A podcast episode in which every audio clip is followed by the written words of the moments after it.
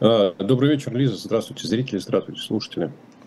А, очередное обострение, если в принципе возможно, так сказать, про нынешние отношения России и Соединенных Штатов. Вашингтон обвинил Москву в нарушении договора о сокращении стратегических наступательных вооружений. А, этот договор ограничивает количество ядерных боеголовок э, со времен Холодной войны. Москва, соответственно, говорит, что это Вашингтон подрывает условия договора. Что нам говорит эта ситуация? Как нам следует реагировать на нее и следует ли реагировать в принципе? Да я не думаю, что нам следует сейчас реагировать, потому что э, это договор, который президент Обама продлил э, буквально там на следующий день, войдя в офис э, в январе 2021 года. Его срок действия истек, он продлил его на 5 лет, его срок действия истекает в 2026 году, соответственно. И, и никто не знает, что будет дальше. Да, потому что на самом деле это практически остался последний договор – унаследованной фактически от Советского Союза из всей серии э, договоров, договоров об ограничении вооружений. А, и, собственно говоря, он касается вот ядерного потенциала, самого разрушительного, самого мощного, самого страшного, самого ужасного. А, и на сегодня, собственно говоря, никто не скрывает, Кремль открыто обвиняет Запад, что вы нам угрожали, поэтому мы напали на Украину – Э, Запад говорит, что вы нарушаете все свои международные обязательства, нападаете на независимое суверенное государство без какого-либо повода для этого. И поэтому мы считаем правильным этому государству помогать. Э, упреки сыпятся с обеих сторон. И в этом отношении, ну, наверное, было бы странно, если бы вот это, эти упреки, эти, это обострение э, такое геополитическое, как модно говорить, не коснулся этого договора об ограничении стратегических вооружений. А каким случайным образом а, в ноябре прошлого года стороны вроде почти что договорились встретиться, э, что было для меня крайне удивительно, а, потому что все-таки практически с начала войны никаких серьезных контактов, международных контактов между российскими и американскими властями не было ни на каком уровне. Ну, там э, шпионы переговаривались, министры обороны переговаривались. Ну, это понятно, что у них своя работа, и они о нас точно совершенно не думают, о безопасности всей планеты. Ну вот, и когда российская э, страна сказала, что она никуда не поедет и не хочет переговариваться с американцами, то, в общем, все встало на свои места. Кремль сказал, что мы будем держать паузу. И это, мне кажется, такая типичная манера Владимира Путина – Э, тянуть э, с решениями до последнего. Вот там, где ему нужно принимать решения, э, он тянет с ними до последнего. Посмотрите, в общем, традиционно там, все объявления о кадровых перестановках, о, там, идет, не идет на выборы, там, еще что-то такое. Да, это вот до самого, до самого конца все доходит, и потом Владимир Путин говорит, окей, давайте, вот сделаем так.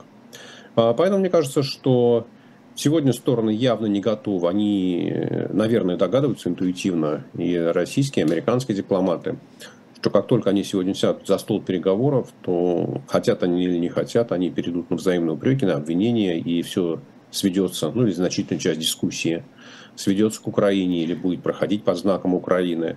И никакого конструктивного э, сказать, никакого конструктивного диалога сейчас не получится. Поэтому Э, что называется, сдвигают проблему э, направо. Сегодня там 23-й год, ну, значит, можно еще это 24-й, 25-й. Там в 25-м году можно будет пообщаться и о чем-то договориться. Но, в крайнем случае, всегда есть опция еще раз продлить его на 5 лет, этот договор. Да, если отношение к тому времени ну, как-то как нормализуется и можно будет вести хотя бы какой-то разговор. Поэтому мне кажется, что с одной стороны э, Соединенные Штаты держится ровно в формате договора, заявляя о том, что Россия нарушает его условия, потому что не предоставила возможность провести проверки, которые Россия, там, соответственно, стороны взаимно обязались. А, на что российская сторона не менее, так сказать, обоснованно говорит о том, что а вы всех наших инспекторов и всех вообще, кто к вам может приехать, подвели под санкции и в общем, ничего сделать нельзя. Вот, поэтому мне кажется, что такое вот абсолютно двухстороннее нежелание куда-либо продвигать и понимание того, что любая встреча сегодня, она не приведет ни к каким результатам. Ну а раз так, зачем тогда тратить время, силы, деньги, нервы? Подождите, я могу ошибаться, но такие переговоры наверняка ведь ведутся в закрытом режиме, правильно?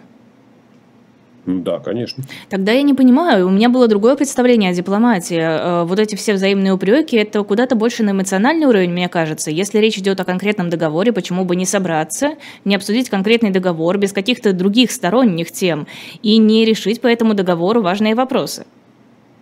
Ну, потому что договор, э, в данном случае об ограничении вооружения, он касается тех опасений, тех опасностей, да, которые каждая страна для себя видит, которые ей проистекают из другой стороны, со стороны, ну, соответственно, России со стороны Америки, Америки со стороны России.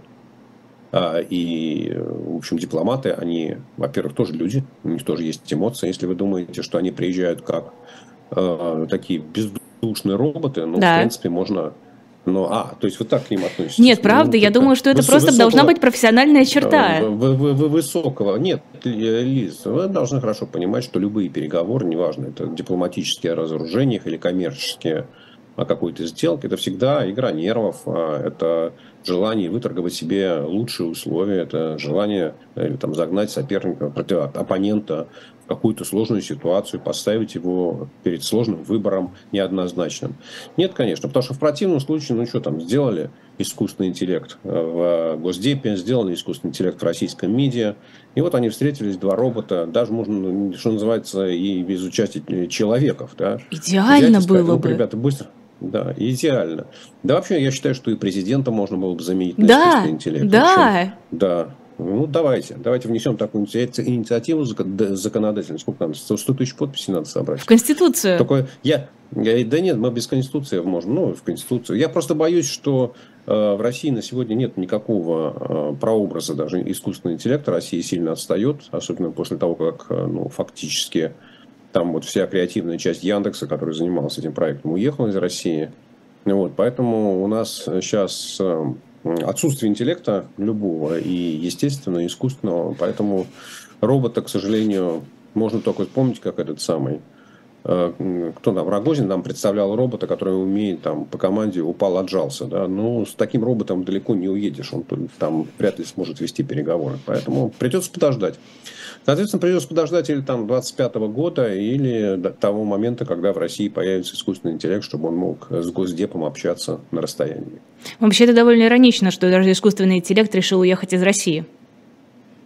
Нет, уехал естественный интеллект, а искусственный. Пока он, пока, пока, он, пока он не самостоятельный, пока он не может жить, пока он, давайте говорить честно, делает первые шаги, они выглядят достаточно интересно, но, скажем так, Далеко, да, далеко ему еще искусственному интеллекту, поэтому назвать его самостоятельным таким я бы не, не решился. Мне просто кажется, что так, я хотел сказать, что отъезд команды Яндекса это фактически прекращение работы по искусственному интеллекту. Ну, то есть считать, что этот э, проект удастся каким-то образом в Сбербанке, вторая такая вот называется э, определенная государственная компания, которая по приказу президента должна развивать искусственный интеллект, я, честно говоря, как-то в это не сильно верю, потому что Э, никаких серьезных успехов э, вот в этой области, в области любых каких-то бизнес-начинаний, бизнес-идей, не связанных с основным бизнесом, у Сбербанка не было.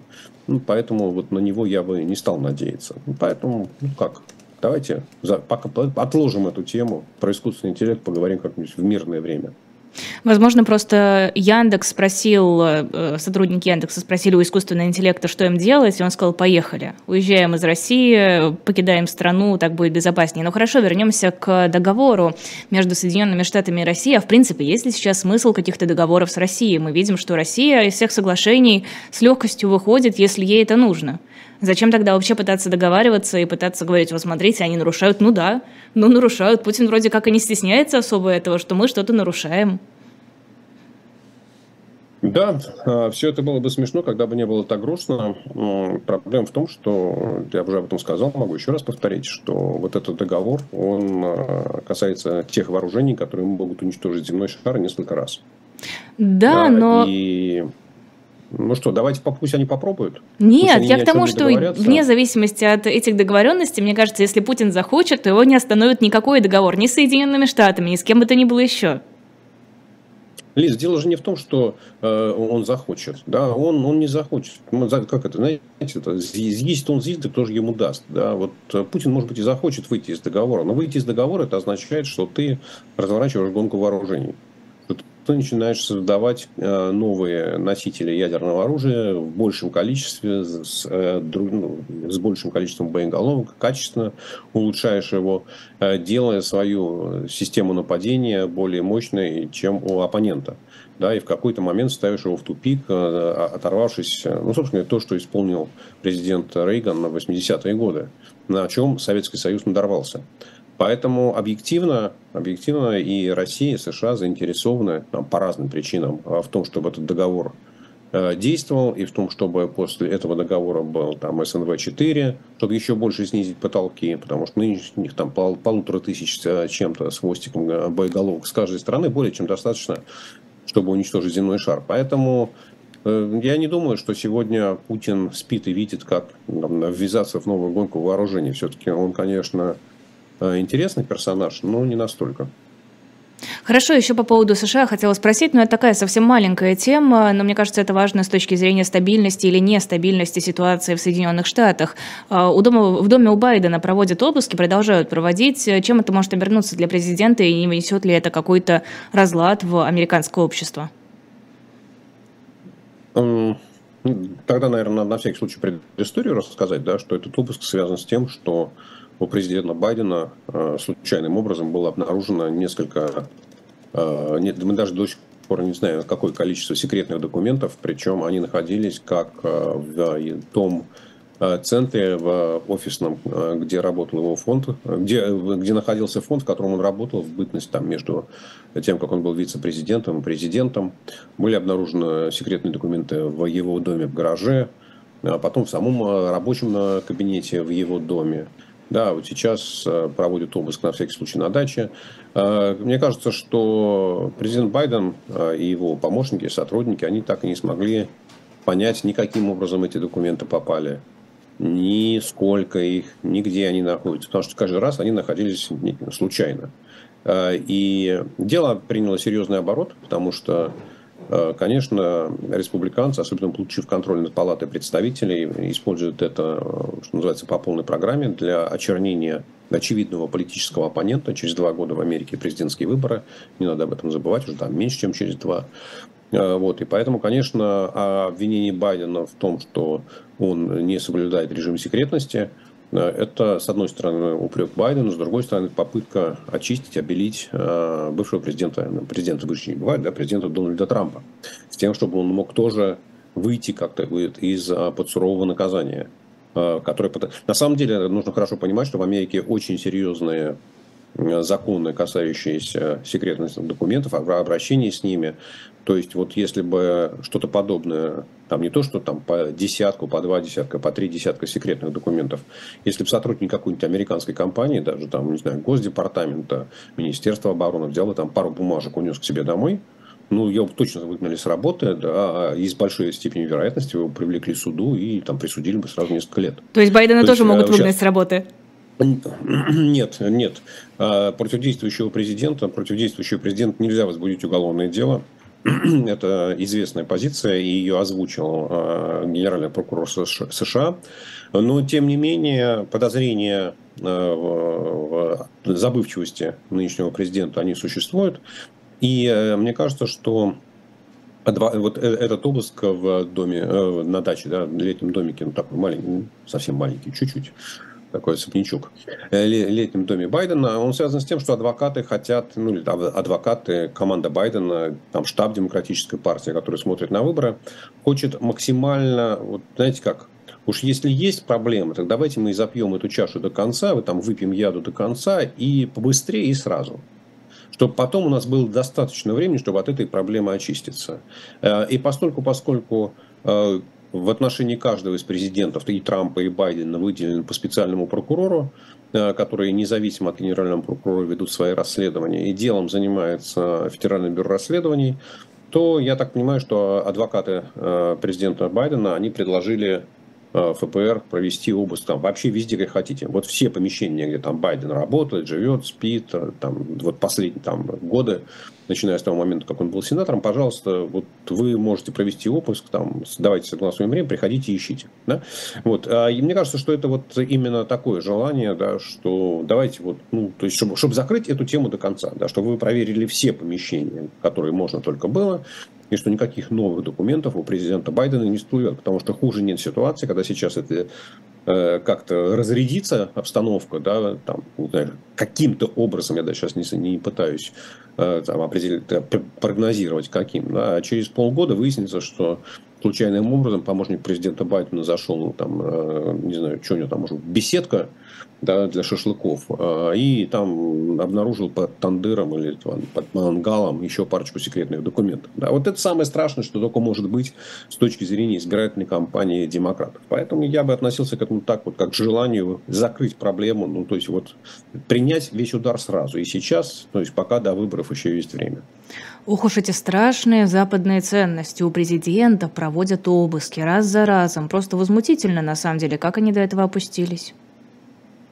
Да я тоже не понимаю, Лиз. Мне кажется, что это такое унижение человеческого достоинства. Ну, знаете, есть такая штука выбора, да, и поскольку, поскольку по состоянию на сегодня президент Байден хочет еще раз избраться, да, то ему приходится терпеть унижение. Но я думаю, что как только его изберут второй раз, вот тут он всем покажет. Вот до чего эта демократия доводит. Ладно, вернемся сюда. Ни Здесь до спокойно. Чего не доводит, я согласен. Здесь спокойно и безопасно. Хочется поговорить про мигрантов. Не только россияне уезжают из России, но и в Россию приезжают э, мигранты, в том числе больше всего из Таджикистана и Киргизии. Причем э, не просто приезжают, а получают гражданство. Именно вот эти две страны э, в прошлом году показали сказали, наибольший рост числа приезжих, э, и не совсем понятно, зачем они приезжают и получают гражданство России, учитывая, что мужчин, получивших гражданство России, вполне могут отправить на так называемую спецоперацию исполнять гражданский долг. Об этом говорили наши официальные лица. Вместе с паспортом, вместе с правами они получают еще и обязанности. Обязанность – это защищать родину на чужой территории, э, когда скажут, куда скажут, и вот это вот все. А чем можно объяснить, чем, чем мотивировано такое поведение, такое решение, несмотря ни на что, несмотря на сложную ситуацию, получать российское гражданство? Ну, давайте начнем с того, наверное, что и в Киргизии, и в Таджикистане э, население растет достаточно быстро, большое количество молодежи, демографическая пирамида смещена в сторону молодых возрастов, э, экономика слабая, экономика медленно растет, безработица крайне высокая, и никаких шансов получить, найти работу там нет. Не говоря уже о том, что в Таджикистане на самом деле политический режим, он ну, очень жестокий. А, и там, свои, ну, то есть по сравнению с ним, а, то, что происходит в России, это цветочки. Да, поэтому есть большое количество людей, которые уезжают из соображений безопасности, но в основном мужчины уезжают на заработки, потому что в семьях много а, братьев, много там отцы, да, соответственно, кто-то остается на родине, а остальные едут на заработки. И в какой-то момент они утыкаются в проблему, что ему хочется здесь уже обустроиться, он находит, готов, не знаю, то ли найти работу, так, он нашел, находит работу уже надолго, постоянную, там ему понравилось, там работодателю все нравится, то ли там он собирается жениться, то ли он там уже женился и там дети рождаются. И, в общем, хочется как-то здесь устаканиться и уже там не только иметь право на работу, но и всякие другие социальные блага, в том числе и а, там, ответственность, обязанность по уплате налогов да, российскую. Вот. А, и, соответственно, в этом, э, поэтому люди подают документы на получение гражданства. Сначала там виды на жительство, потом гражданство. И нужно хорошо понимать, что эта процедура, она ну, такая в России достаточно длинная, медленная и бюрократическая. Э, и то, что э, э, иностранцы, да, граждане союза, соседних государств, ну, там, бывших советских республик, они, мы не с Киргизией, не с Таджикистаном не граничим, вот, Россия, в смысле, не граничит. А, соответственно, то, что они получили гражданство там, в 22 году, это означает, что они вот в эту очередь встали где-нибудь, наверное, в конце 20-го, mm. может, в начале 21-го. И то есть, если да, будет вот это, это проседание, конечно. то оно будет скорее в следующем, через год. Конечно. Конечно, конечно, да. Вот, а, потому что, ну, вы знаете, они же, они же, российский закон не требует, чтобы они отказывались от своего гражданства, правда? То есть, э, соответственно, российский закон допускает наличие двух паспортов. И я думаю, что э, эти ребята, эти мужчины, они, в общем, как-то столкнувшись с ситуацией, что их могут тоже призвать в 20, ну, в российскую армию. То есть, опять мы же смотрим, что происходит в России. Мы что думаем, там, э, э, по, национальности киргизы, таджики, но граждане Российской Федерации, они что, менталитет устроен как-то по-другому? Ведь вот объявили мобилизацию, и там 300 тысяч, 318 тысяч э, российских граждан пошли воевать, пошли убивать людей. Никаких там христианских заповедей не убей, да, никаких там моральных ценностей, моральных ограничений. Просто пошли убивать людей за деньги за хорошие деньги, там, не знаю, как минимум 200 тысяч, сказал президент Путин. Вот. И 200 тысяч рублей – это, в общем, для каждого э, новоиспеченного гражданина Российской Федерации, там, киргизской, таджикской, узбекской, какой-то там еще национальности, тоже большие деньги. И мало кто из них такие деньги в России зарабатывает. И поэтому я думаю, что и среди них тоже есть люди, которые думают, а что, чем черт не шутит, а вдруг выживу? Да, вдруг, э, вдруг проскочит, вдруг мне повезет. Ведь э, там разница людей, которые понимают последствия войны, у которых там причинно-следственные связи в голове работают, и людей, которые не понимают последствия войны, она в этом и состоит. Да, что люди думают, что они как-то вот, знаете, а нынешние как-то проскочили, что с нами ничего не случится. А, вот, поэтому я думаю, что скажем так, получение российского гражданства для них это решение их каких-то э, бытовых проблем, да, и это цель, к которой, как правило, они стремились. Там же, там же надо сдавать экзамен на русский язык, там же нужно сдавать экзамен на российскую историю, на знание российской культуры, ну, хотя бы такие азы. То есть, это все, это все такая ну, достаточно мучительная процедура. Нужно взятки давать, да, вот там за, за, за экзамен по истории одну взятку, за экзамен по языку вторую взятку. А история еще и меняется постоянно. Взятку. Эм, да, да, да еще вопросы там так сформулированы, что вот если вам их предложить ответить, вы точно, вот как минимум половина вопросов, они допускают э, альтернативные ответы. А вот мне вот теперь интересно было бы пройти, э, как сделать так, чтобы мне дали пройти тест на российское гражданство? Э, ну, на это можно постараться. Я думаю, что можно получить набор этих вопросов. Вот, и я просто когда-то, там, не знаю, там, лет 5-7 назад на них смотрел, это, и даже мне было... То я говорю, можно так ответить, а можно так ответить. Да, то есть, вот вопрос сформулирован так, что нет однозначного ответа. И, соответственно, вот тот человек, который сидит принимает у вас экзамен, ну, можно сказать, поставить туда галочку или сюда, или туда. И поэтому, если вы не заплатили взятку, то, соответственно, шансов, что вы сдадите экзамен, нет. Ну, и после того, как вы там уже столько-столько-столько взяток надавали, ну уж тут, знаете, в самый последний момент отказываться от получения российского паспорта, ну как-то уже это жаба душит, что называется. Вот, а, и, да, а дальше начинается, да, кто-то еще думает, у кого причинно-следственные связи в голове работают нормально, что успею соскочить, да, если вдруг объявят новую мобилизацию, куплю билет, уеду на два месяца на родину, на первую родину, да, то есть к себе туда, а, и пережду, вот, а, соответственно, ну, а есть те, кто так же, как и там 318 тысяч россиян, скажут, да что там, пошли, это самое, сейчас там, за эти деньги, все что угодно, говорит, за ваши деньги, любой желание. Еще и зарплата, небось, вот, поэтому... побольше, чем на стройке. Ну, я, я же говорю, да, там 200 тысяч минимум. Вот, поэтому, поэтому я бы сказал так, да, что рост числа э, рост числа граждан союзных, соседних стран, э, получивших гражданство, там же не надо забывать, что у нас же еще был ковид, да, в 2020 году. И в 2020 году все эти государственные учреждения практически не работали поэтому они вот набирали ход. Поэтому мне кажется, что статистика, это, знаете, как вот есть а, цифры, на которые ты смотришь, и, в принципе, из них нельзя никаких сделать выводов, потому что понятно, что очень многие показатели, там, они до сих пор находятся под влиянием вот этой пандемии, и пока они не нормализовались, поэтому выводов делать не надо. А насколько, в принципе, на данный момент российская экономика зависит от мигрантов? Э, никто не знает точно, да, потому что мы до сих пор не знаем точно, сколько мигрантов находится, сколько их трудовых. Есть по разным оценкам в разное время. Есть э, от 5 до Э, там выше 9 миллионов. Я не видел никогда оценки людей, которые приехали в Россию и получили разрешение на работу или написали, соответственно, вот когда они заполняют миграционную карточку, что приехали с целью работы. Ну, соответственно, если взять среднюю цифру 7 миллионов, то это примерно 10% российской рабочей силы. Да, то есть это очень, ну, то есть, соответственно, там, э, с их учетом, там, это получается 9% да, в силу законов арифметики. Э, но я думаю, что их реальный вклад в там, экономику меньше, да, потому что у них и зарплата меньше, ну и, соответственно, там их производительность труда ниже. Но хорошо известно, что есть очень многие сектора в России, ну, скажем так, есть концентрированные сектора в российской экономике, особенно в крупных городах, где иностранные работники, иностранная рабочая сила занимает, ну, если не все рабочие места, то большинство рабочих мест. Да, это и там, э, московские дворники, и в огромном количестве младший медицинский персонал в московских больницах. Такси, да, стройка. И, такси, водители, там, стройка.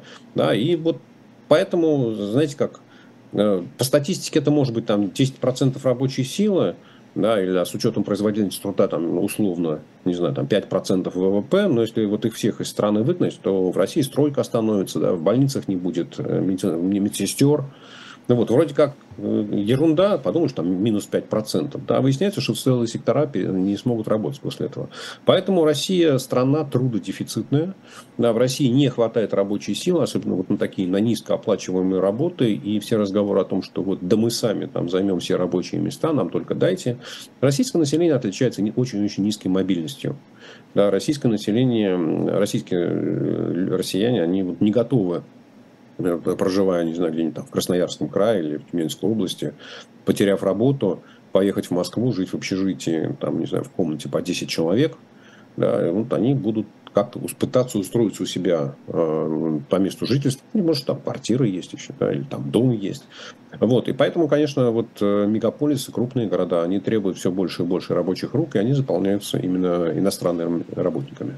Иностранными до какого-то момента, пока они не получат российское гражданство.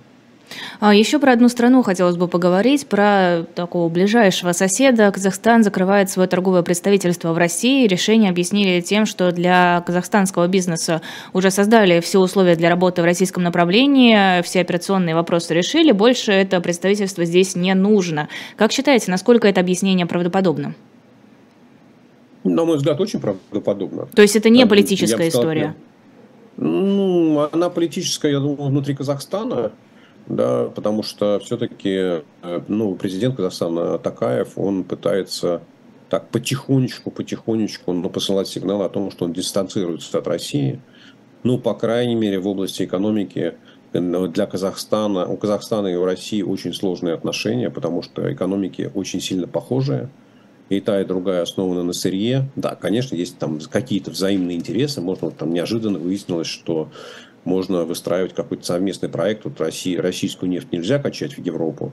Там, соответственно, 15 миллионов тонн в прошлом году российские компании прокачали в Германию, а вот все в этом году уже нельзя по нефтепроводу «Дружба». Ну, давайте мы договоримся с казахами, с Казахстаном, с казахскими компаниями, что они прокачают нефть в Европу, да, мы как-то зачтем, там, поставим в Казахстан нефтепродукты или там, отправим куда-нибудь российскую нефть вместо казахской по, по, по другим направлениям. Да? Но для этого никакое торговое представительство не нужно, потому что нефтяники, как это рука руку моет, они все друг друга хорошо знают и там э, быстро могут договориться и по условиям, и по процентам, по долям. Вот. А, соответственно, кроме того, это действительно правда, что вот это заявление казахских властей о том, что для казахского бизнеса в России созданы все условия, не нужно забывать, что наши страны являются участниками Евразийского экономического союза, а, условия которого предусматривают я не помню, как это умное слово, но, короче говоря, что казахский, казахский бизнес пользуется в России теми же правами, что и российский бизнес. И наоборот. Ну, и еще у нас там, Белоруссия, Армения, ну, в общем, в общем все, все Киргизия та же самая.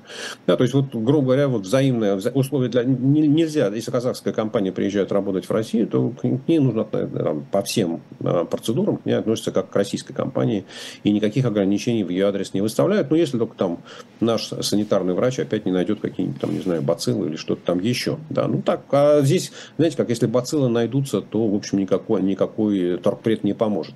Поэтому я думаю, что Казахстан принял абсолютно рациональное решение э, особо продвигать в России никаких казахских товаров не, вряд ли получится. Основные экономические связи все равно будут э, развиваться с Китаем, потому что эта экономика, не знаю, там, по населению в 10 раз больше, да, ну, там, по размеру, не знаю, там, не знаю, раз в 8 больше, наверное, чем российская.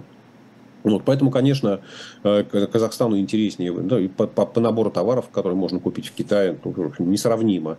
Э, вот, поэтому, конечно, Китай, э, с точки зрения экономики Казахстан будет смотреть в сторону Китая и лучше высвободившихся торгпредов из Москвы отправить в Пекин и пусть там развивают бизнес там, где он развивается. Да. Что пытаться развивать то, чего нет? А, цена вопроса с Сергеем Алексашенко в эфире YouTube-канала «Живой гвоздь». Небольшой перерыв на рекламу. Вдруг вы по ней соскучились, вам ее не хватало. В книжном магазине «Дилетанта» shop.diletant.media появилась книга Хиллари Мантл «Сердце бури» с печатью от «Эхо». Это роман, как написано в описании, значительно опередивший свое время. Это впервые, в этой книге впервые в истории английской литературы французская революция показана не глазами ее врагов и жертв, а глазами тех, кто ее творил и был впоследствии пожран ими же разбужен разбуженным зверем. Это э, Робеспьер, э, э, Дантон, Камиль Демулен, в общем, такой взгляд с другой стороны. Э, книга красивая, книга интересная, есть на shop.diletant.media. Как и другие книги, заходите, выбирайте, любуйтесь, э, смотрите, покупайте. Для нас это важно, вы нас таким образом поддерживаете. Журнал «Дилетант» там тоже есть, комикс «Спасти Емельяна Пугачева» все еще есть, так же, как и второй и третий том. Второго уже осталось мало, так что если хотите его приобрести, не теряйтесь, не проходите мимо, покупайте, пока он еще не закончился. Также можете нам перевести какую-то сумму а, по QR-коду в углу видео или по ссылке в описании под видео. Если вас это не затруднит, конечно, вы нам таким образом тоже поможете. Кстати, книга, про которую я говорю, книга «Сердце бури» впервые публикуется на русском языке. Тоже, кстати, интересно и важно. Продолжаем эфир. Цена вопроса с Сергеем Алексашенко. А, Живой гвоздь, напоминаю, если вдруг вы каким-то образом смотрите и слушаете нас, нас не через наш канал. Хотелось поговорить еще про экономику. Международный валютный фонд э, внезапно улучшил улучшил прогноз по России. Теперь считают, что экономика России в 2023 году вырастет на 0,3%, хотя в прошлом году предсказывали, что а, в прошлом прогнозе предсказывали, что будет падение, причем на 2,3%, на 2,3%. А, почему такое изменение? Что увидели такого неожиданного в российской экономике? Ну, хорошо известно, что российская экономика, она, э, она настолько маленькая, только понятно, с кем можно сравнивать. А, и 2% мирового ВВП, они остаются двумя процентами. Когда Международный валютный фонд или любая другая международная организация, не обязательно международная организация, если там в России есть а, не очень много, но есть люди, которые умеют считать а, мировую экономику, начинают считать, то всегда начинается с больших стран, с больших экономических центров. США 22% мирового ВВП, Евросоюз 20% мирового ВВП, а Китай 16% мирового ВВП, добавляем Японию, Канаду, Австралию, Новую Зеландию, вот мы получаем там две трети мирового ВВП. И поскольку, поскольку во всех этих странах есть достаточно хорошие, понятные модели, то выясняется, что закладываются гипотезы, и дальше, конечно, прогнозисты начинают делать какие-то предпосылки и смотрят, э, что-то в Америке рецессия никак не наступит, последний квартал уж совсем хороший получился, а давай-ка мы Америку поднимем на, там, вот, на чуть-чуть. Ну, получается, что вот, с учетом последних данных инфляция замедляется быстрее, значит, Федеральная резервная система быстрее начнет снижать ставку, и, глядишь, Америка проскочит. Ой, да что-то и в еврозоне то не, не, так все плохо, и цены на газ не сильно испугали э, европейскую экономику. Ну, давай мы еще Европу чуть-чуть поднимем. Ну, а Китай вообще, смотрите, они, предыдущий же выпуск, а, вот это, предыдущий прогноз был в октябре, а в декабре Китай взял, снял все ковидные ограничения. Ну, смотрите, а сейчас это, сняли ковидные ограничения, значит, сейчас самолеты начнут летать в Китай из Китая, там движуха какая-то начнется, бензина, керосина будут больше потреблять. Ну, Китай подняли. А в результате после этого вот каким, каким по, по эффекту домино только в обратную сторону, да, вот обратные эффекты в, в, оказываются на все те экономики, которые поставляют сырье, в том числе и на российскую. И выясняется, что на российскую экономику, на спрос, на, спрос на сырье, которое производит Россия, он возрастет. Ну а раз спрос на сырье возрастет, ну, соответственно, глядишь, и э, спад будет поменьше. Кроме того, э, там, та Россия, команда, которая занимается Россией, она там сейчас не очень большая, не очень сильная. Но, тем не менее, они тоже читают газеты, они нас слушают с вами. Они узнали, что в России там, военное производство, военная промышленность работает там, три смены по, по сообщениям э, этого директора, как не знаю, ну, короче, Чимизова, который Ростех возглавляет, я, ну, в, госкорпорации, забыл, как он называется, должность его. Простите, Сергей Викторович. Вот. Э, соответственно, там снарядов в 10 раз, ну, он сказал, что в 10 раз больше стали производить. Ну, соответственно, взяли, подкрутили чуть-чуть Россию. Ну, и в результате там с минуса перешло на плюс. Поэтому это не есть какая-то, вот точно совершенно это не есть э, серьезная модель. Я бы сказал, основной факт, основной основной эффект он пришел за счет этих двух факторов. Рост, э, рост всей мировой экономики, потому что подняли э, темпы роста мировой экономики там, на полпроцента, на 0,5%. Ну и, соответственно, плюс России да, досчитали военное производство. И вот посчитали, что э, почему нет. Ну, хотя нужно хорошо понимать, да, что там плюс 3 десятых там, от минус 3 десятых в таком прогнозе они мало чем отличаются. И в апреле выйдет новый прогноз, да, МВФ его там обновит, и вполне вероятно, что там могут появиться совершенно другие цифры, потому что вот сегодня Росстат выпустил, знаете, как МВФ выпустил свои данные вчера, свой прогноз, а сегодня Росстат выпустил данные по промышленному производству, там через пару дней выпустит данные итоговые по всему, по всей экономике за прошлый год. Вот. Потом, там, глядишь, Центральный банк какую-нибудь статистику опубликует. И мы в апреле эта цифра ну, с очень высокой степенью вероятности перес, будет пересмотрена. Опять-таки все увидят, как работает или не работает э, эмбарго на российские нефтепродукты. Ну, поэтому э, э, российская экономика с точки зрения прогнозирования, да, она находит, настолько находится в сфере, в зоне неопределенности, что слишком много факторов могут произойти в течение буквально месяца, которые вот это вот плюс 0,3 Э, поменяют в ту или иную сторону. Поэтому я вот к этому предлагаю серьезно не относиться. МВФ делает свою работу. Самое главное, мне кажется, что нужно обратить внимание на то, что оценка МВФ состоит в том, что там мировая, э, вот они, они опубликовали, да, что э, с 2000 по 2019 год российская мировая экономика росла со средней скоростью 3,8%. Да, российская экономика, понятно, что у нее разные этапы, но с 2013 по 2022, там, соответственно, 10 лет, она росла со скоростью 1%. То есть вот э, там последние 10 лет правления Владимира Путина российская экономика успешно отстает от мировой экономики. И там, э, там очевидно, что даже если российская экономика вырастет на 3 десятых, а мировая экономика в следующем году вырастет там, на 3,4%, ну, то, э, знаете, отставание будет только усиливаться. Поэтому можно, конечно, радоваться, что у нас не минус, а плюс, но ничего хорошего в том, что российская экономика отстает все больше и больше, деградирует, э, там, пад, типа, ее доля в мировом производстве падает. В общем, ничего хорошего в этом нет. Даже немножко взгрустнулась. Еще интересную тему увидела, кстати, у вас в телеграм-канале по поводу ВТБ. А можете объяснить, почему государство постоянно финансирует ВТБ, постоянно оказывает матери... материальную помощь банку? Ну, во-первых, это банк государственный, а во-вторых, если звезды зажигаются, значит, это кому-то нужно. А, этот банк, он а, буквально с первых дней а, правления Владимира Путина является приближенным к нему, выполняет важные ответственные задачи.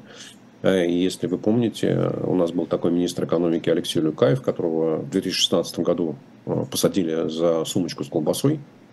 Э, вот, и вот говорят, говорят злые языки, что перед тем, как поехать за сумочкой с колбасой, а, Алексей Люкаев позвонил руководителю банка ВТБ и договорился, что сумочка с колбасой будет приготовлена для него. Вот, а, то есть банк ВТБ выполняет очень-очень важные, нужные задачи для российского руководства. Опять-таки, банком до этой эмиссии, которая прошла вчера, позавчера, 30 числа, доля государства была 66%, сейчас она выросла до 80%. И, как говорится, своих не сдают. Но не может же государство обанкротить а, второй по величине банк страны, который тем более, что ему принадлежит. Э, то, что там Центральный банк э, с точки зрения банковского надзора вообще не надзирает никаким образом за банком ВТБ, это хорошо понятно. Я думаю, что знаете, как бы, это примерно как те инспектора, которые работают в Центральном банке и приходят э, в банк ВТБ, то они, как вьетнамские космонавты в Советском Союзе, возвращаются синими руками. Это не трогай, это не трогай. Вот, то же самое, там, попытка, любая попытка проверить серьез э, банк ВТБ и достать всех скелетов, а их там много из шкафов, она э, пресекается на корню. Не для того банк ВТБ существует, чтобы Центральный банк понимал, что в нем происходит. А чего он такой коммерчески невыгодный-то? А, значит, он выгодный в чем-то другом, Лиза. Ну, не для того существует, чтобы был коммерчески выгодный. Да, у нас э, там полстраны Э, государственные предприятия, и, в общем, э, выгодных среди них крайне мало. А вы что думаете, что «Газпром» выгодное предприятие? Он взяли Нет. ни с того ни с сего. Ну, а, а как? Взяли, сдали вот просто, что называется, на голубом глазу в течение полутора лет реши, приняли решение героически уйти с основного рынка сбыта, из европейского рынка, который приносил три четверти доходов. По, по доле газа, который продавался в Европе, это было примерно там 30% а, добычи газа, но, соответственно, по доходам это было 75%. И вот э, по итогам прошлого года экспорт газа в Европу упал там, на 45%, а статистика, которая была там, по 27-28 января появилась, э, вот, она говорит о том, что э, в январе месяце, этот месяц, который традиционно зимний, когда газа продавал «Газпром» всегда много, вот э, в Европу, включая Турцию, ушло примерно 2 миллиарда кубометров газа. Если умножим 2 на 12, получаем 24. Вот. И это окажется, что примерно в 4 раза меньше, чем в прошлом году. Ну вот, чтобы мы понимали, да, что вот э, «Газпром» со страшной скоростью, вот там сидят, как я не знаю, диверсанты, да, вот просто, даже, это, их даже китайскими шпионами назвать нельзя. Я даже не знаю, в чьих интересах. Да, ну, наверное, в интересах... Рептилоидов. Апи. И жидомасонов. Нет, нет, нет. Нет, нет, сейчас мы, сейчас мы их найдем. Сейчас мы их найдем. Понимаете, когда святое место пусто не бывает, и если российский э, «Газпром» перестает продавать газ в Европу, то кто-то другой туда газ привозит. Да, и вот мы смотрим на Германию, которая была основным рынком сбыта. Вот там уже стоит, там, там в конце декабря построили первый терминал, а в январе построили еще два терминала по приему сжиженного газа. Соответственно, откуда будут привозить жиженый газ? Из Катара и из Соединенных Штатов Америки. Значит, Ино... что делаем Иноагенты, что там... иноагенты там вот, работают. Вот, вот, шпионы, шпионы. Они работают в интересах купленные, да, казачки засланные. Вот, поэтому все, все, все очень просто, да, поэтому эффективные госпредприятия, ну, не знаю, там, а, посмотреть вот эта история а, предприятия, которое называется Сипсельмаш. Вот бы, ну что, что, что там дальше? Сельскохозяйственное машиностроение. Но это предприятие со, со времен Советского Союза, да, и никого не должно вводить в заблуждение, что оно так называлось. Потому что на, в годы Великой Отечественной войны каждый третий снаряд для пушек советской армии был произведен на этом предприятии. То есть, вот, а, соответственно, и там были огромные цеха, то, что называется мощность по производству снарядов. И когда война закончилась, то Советский Союз перевел все это в состояние мобилизационной мощности. То есть, если завтра война, если враг нападет, то нужно все это дело расконсервировать, и чтобы оно все стреляло, ну, то есть тут же начинать производить э, снаряды. А, и несмотря, что там... И эти мощи, это цех оборудование, станы, все эти прокатные, они все обновлялись, тогда вкладывались деньги. В 90-е годы, несмотря на то, что там денег совсем не было, и, в общем, что называется, э, было крайне тяжело, но тем не менее на это предприятие тоже выделялись деньги, мобилизационные мощности сохранялись. Вот, все они были там в, рабо- в рабочем состоянии. А в 2008 году, по-моему, это предприятие купил упоминавшийся сегодня Ростех, э, успешно обанкротил. И в 2020 году имущественный комплекс предприятия весь был продан за 500 миллионов рублей – Э, и на этом месте, на месте этого предприятия будет построен там жилищный офисный комплекс. К настоящему времени все мобилизационные мощности, насколько я понимаю, уничтожены, э, сданы в металлолом, а цеха разрушены и прокатаны бульдозером. Вот, вот, собственно говоря, знаете, как вот, э, что, что, что когда говорим о эффективности государственных компаний, то вот так они эффективно работают. Да? Причем я не сомневаюсь, что те люди, которые купили ну, вот, ну, площадку, фактически землю в Новосибирске, это одно из крупнейших предприятий города, э, вот, что, конечно, они на этом деле хорошо заработают. То есть, конечно, на строительстве, там, на, девел, на редевелопменте территории там, можно заработать огромные деньги. Да, только вот э, понятно, что там крики, что в российской армии нет снарядов, ну, может, конечно, слава богу, что их нету. Да, ну вот, вот это просто как пример, что такое государственный менеджмент э, времен Владимира Путина. Там любые интересы, кроме э, тех, которые вроде как должны защищаться. Искренне не понимаю, в чем проблема, почему нельзя, это же, ну это же выгодно тем, кто сейчас сидит у власти, наладить промышленность так, чтобы она работала, наладить бизнес, который ты вроде как спонсируешь так, чтобы он приносил тебе доход. Ну правда не понимаю. Возможно, у меня какие-то наивные юношеские представления о мире, но мне кажется, что это было бы разумно, практично. Ну, помните, есть там мультфильм из Простоквашино, мозгов у нас нету. Там, вот, э, Лиз, понимаете, ведь это же, это же только иллюзия, что вот чиновники, которые сидят там в Кремле, сидят в этих в Белом доме, там, премьерами, вице-премьеры, министров в своих кабинетах, что они такие умные, гениальные люди, что они все знают, что нужно куда развивать. Да не обязательно умные, а, хотя бы сейчас, разумные. Лиз, Лиз, Лиз, ну, но это, нет, ум, умные и разумные – это вещи связанные. Нельзя быть разумным, если ты глупый. Вот, то есть, ну, ты можешь быть достаточно глупым и разумным в том плане, что не переходить дорогу на красный свет, наверное, для, для этого твоего разума хватает, может, еще что-то, какие-то вещи, да. Но ведь попытка построить вот государственную экономику, в которой все чиновники принимают все решения и, и знают, что правильно и что неправильно, это была, назывался Советский Союз. И мы хорошо знаем, чем закончилась эта экономика. Вот то, что сейчас э, там, при Владимире Путине усиленно строится, это такая вот упрощенная версия, как, знаете, Советский Союз лайт. Я бы сказал, такая ГДРовского типа, ведь там же на самом деле в ГДР и в Польше мелкий бизнес, там в Польше даже сельское хозяйство не э, национализировали, не было каких-то там колхозов, оно было частным. Вот, то есть крупная промышленность была в руках государства, а все эти мелкие лавочники, пекарни, парикмахерские, они были частными.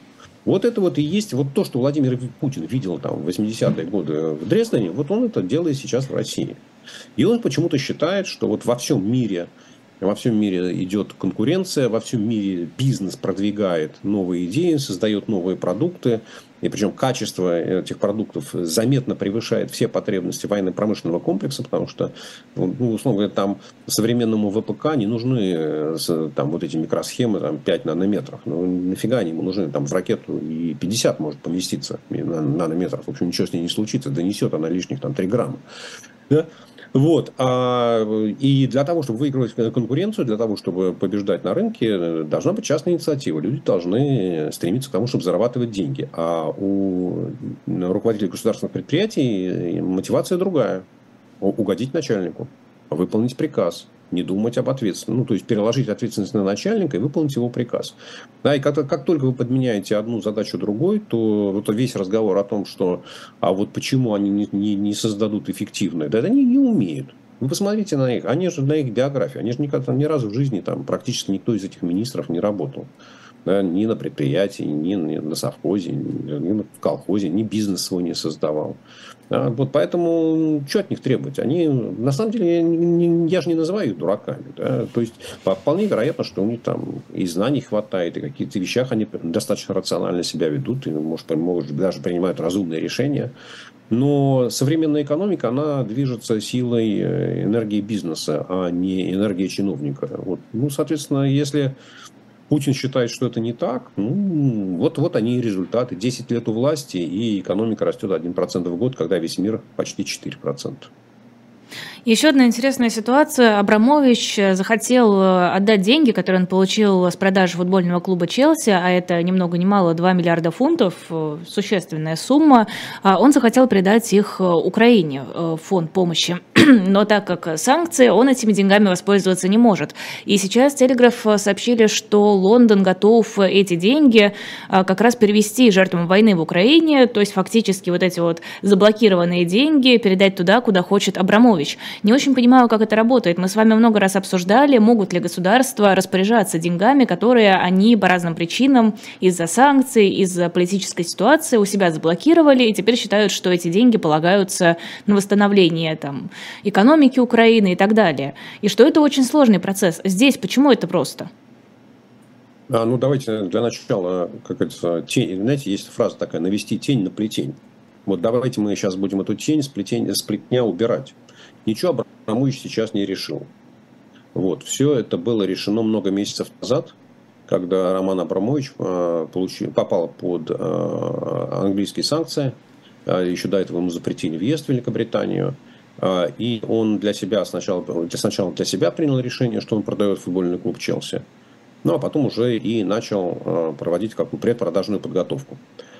И попав под санкции, выяснилось, что он ничего не может сделать да, то есть вот футбольный клуб реально принадлежит ему через, там, не, не, а, через компании какие-то прослойочные, да, а, и эм, он, более того, там, клуб Челси время от времени, он нуждается, нуждался в финансовой поддержке, так, э, несмотря на то, что Абрамович владел там 20 лет, или почти 20 лет. В общем, как-то он не всегда был финансово устойчивым, всегда опирался на деньги акционера, и совокупная сумма кредитов, которые Абрамович выдал клубу, ну, приблизилась, там, по-моему, к миллиарду фунтов. Может, даже я не помню точную цифру, может, даже чуть-чуть больше. Вот. Э, а, а и выяснилось, что Абрамович не может больше давать деньги на содержание клуба. И один из грандов, как это говорится, премьер-лиги английской, он реально стоял на грани разорения. Ну, то есть, вот зарплату нечем платить там, тренерам, массажистам, футболистам. Вот. И чтобы не допустить э, этой ситуации, ну, потому что а у нас «Газпром» национальное достояние, а у какой-то части Лондона Челси э, такое региональное достояние. И, в общем, решили, что Челси надо спасать. И договорились э, с Абрамовичем о том, что ему разрешают продавать, э, продать клуб Челси, погасить те долги, которые у клуба перед ним есть, а все оставшиеся деньги ему не достанутся, ну и, в общем, э, Абрамович сказал, ну хорошо, давайте отправим их на, на, поддержку, на, на поддержку пострадавших в Украине. Вот. Э, и, собственно говоря, в этом состояло соглашение э, английского правительства, английских властей. На, это, на эту сделку дали согласие и английская премьер-лига. И, собственно говоря, там прошел э, тендер, э, я так сейчас не помню, где-то там осенью, по-моему, там в октябре-сентябре, и цена продажи была почти там 4 миллиарда фунтов. Ну, собственно, погасили долги э, перед компаниями Абрамовича. Не уверен, что там они, он получил к ним доступ да, к этим деньгам, потому что, опять-таки, э, все счета его заблокированы, он распоряжаться деньгами в Великобритании Романа не может. Э, вот. Ну и, соответственно, вот после того, как все, вся сделка прошла, все, все рассчитались, выяснилось, что вот осталась сумма 2,3 миллиарда фунтов. И я, честно говоря, не помню деталей, как, кто и когда создал вот этот специальный фонд. И деньги, соответственно, вот после там, всех, всех, всех бюрократических процедур. Там же, знаете, как бюрократия, она во всем мире одинаковая. Там получили 125 виз, да, там 125 чиновников поставили подписи, что да, да, да, да, да, деньги чистые, вот типа можно переводить. Вот когда все согласовали, соответственно, эти деньги отдали э, вот в этот, ну, хотите благотворительный фонд, фонд называйте, хотите фонд помощи, ну, в общем, так или иначе, да. Поэтому это решение было принято достаточно давно, оно было принято совместно э, Романом Абрамовичем и английскими властями, и поэтому, вот, собственно говоря, сейчас вот вся эта договоренность, она, как говорится, исполнена, да, сделка доведена до конца. Поэтому новость состоит ровно в том, что вот вся эта процедура заняла там много-много-много месяцев. Ну и, собственно говоря, слава богу, что она так закончилась. Даже немножко разочаровали. Все оказалось гораздо проще, чем выстраивалось у меня вот в моем представлении об этой ситуации. У нас остается еще... Да, Лиз, я же, я, же постоянно, я же постоянно говорю, не надо верить в конспирологические теории, не ищите сложного объяснения там, где есть простое конспирологические теории зачастую э, как-то ощущаются проще, чем все, что происходит вокруг. Сложно свыкнуться с мыслью, что вот оно действительно так. Я согласен, а еще, а еще больше там внимания зрителей, да, там лайков, дизлайков, дизлайков меньше, лайков больше. Я все понимаю, ну вот у меня как-то мозг устроен так, что я предпочитаю говорить о фактах, не о фантазиях. Поэтому то же самое и здесь, да, это завершение сделки, о которой было известно достаточно давно. А, осталось у нас еще три минуты. Совсем коротко хотелось бы обсудить еще тему. А, Невзорову вынесли приговор заочно, потому что Невзоров находится за границей, кажется, с марта или, ну, в общем, с весны Невзоров находится за границей. А, восемь лет решение суда, по решению суда э, полагается Невзорову. Наверное, просто какой-то короткий комментарий ваш хотелось бы по этой, по этой теме. Э, Лиза, вы знаете, на самом деле он действительно совсем короткий, они просто все офигели, они уже не очень хорошо понимают, чем он заниматься. Да, э, и э, вот, видимо, нужно отчитываться о том, что вот эта статья о фейках работает, что по ней наказывают. Ну и знаете, как дальше, вот сейчас вам на, на ваш конспирологический вкус две теории. Первое, что кто-то в российской власти, в российских силовых структурах испытывает к Невзорову такую неприязнь, что прямо кушать не могу. Да, и вот хочет, опять непонятно, то есть я думаю, что Александру Глебовичу от, от, этой, ну, от этого решения, конечно, не сильно приятно, да, что, ну, с другой стороны, э, во всем мире хорошо понимают цену российского правосудия сегодня, вот такого политического заказа. Поэтому я не думаю, что кто-то всерьез будет на это дело обращать внимание. Вот. Но это, это одна конспирологическая теория.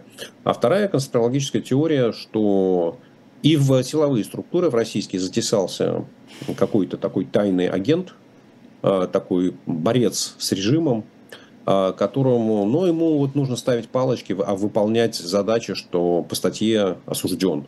Да, там, условно по этой статье нужно осудить, не знаю, там 10 человек, чтобы в совокупности они получили 20 лет. Вот можно поймать любого человека, который живет в России, и посадить его в тюрьму. А можно найти условного Невзорова, который живет за границей, впаять ему 8 лет и поставить там 8 галочек, что план выполнен. Да, вал по плану, план по валу. Вот, поэтому выбирайте теорию, какая вам больше нравится, и можем голосование устроить. У нас еще осталась одна минута. Уже не осталось, уже пора заканчивать. Э, Я как, только... Какая досада. А, я только скажу, что видела информацию, за первые 8 месяцев после начала войны в российские суды поступило почти 4800 административных дел о дискредитации армии, и также довели до суда уголовные дела по статье о фейках против 67 человек. Известно, что а, у полиции есть претензии и к школьникам были такие ситуации, и к женщине, которую, которая сделала надпись в туалете антивоенную, ее вычислили по камерам. И даже вот недавняя новость за разговор в кафе э, мужчине дали 13, кажется, суток ареста, женщине выписали штраф. На этой оптимистичной ноте нам пора заканчивать. Сергей Алексашенко... То есть мы все-таки, мы все-таки придерживаемся версии, что это такой борец с режимом, вместо того, чтобы сажать вот, людей в России, он решил поставить 10 галочек или там 8 галочек за Александра Глебовича. Александр Глебович, Святой держитесь. человек. Вы, вы знаете как, вот, вот вы все-таки, у вас есть любители даже среди, любят вас зрители, любят вас слушатели. Вот, вы сделали доброе дело, вы спасли кого-то от тюрьмы, а может быть даже ни одного. Сергей Алексашенко в программе «Цена вопроса». Подписывайтесь на наш YouTube и на YouTube Сергея Алексашенко. Спасибо огромное и до новых встреч.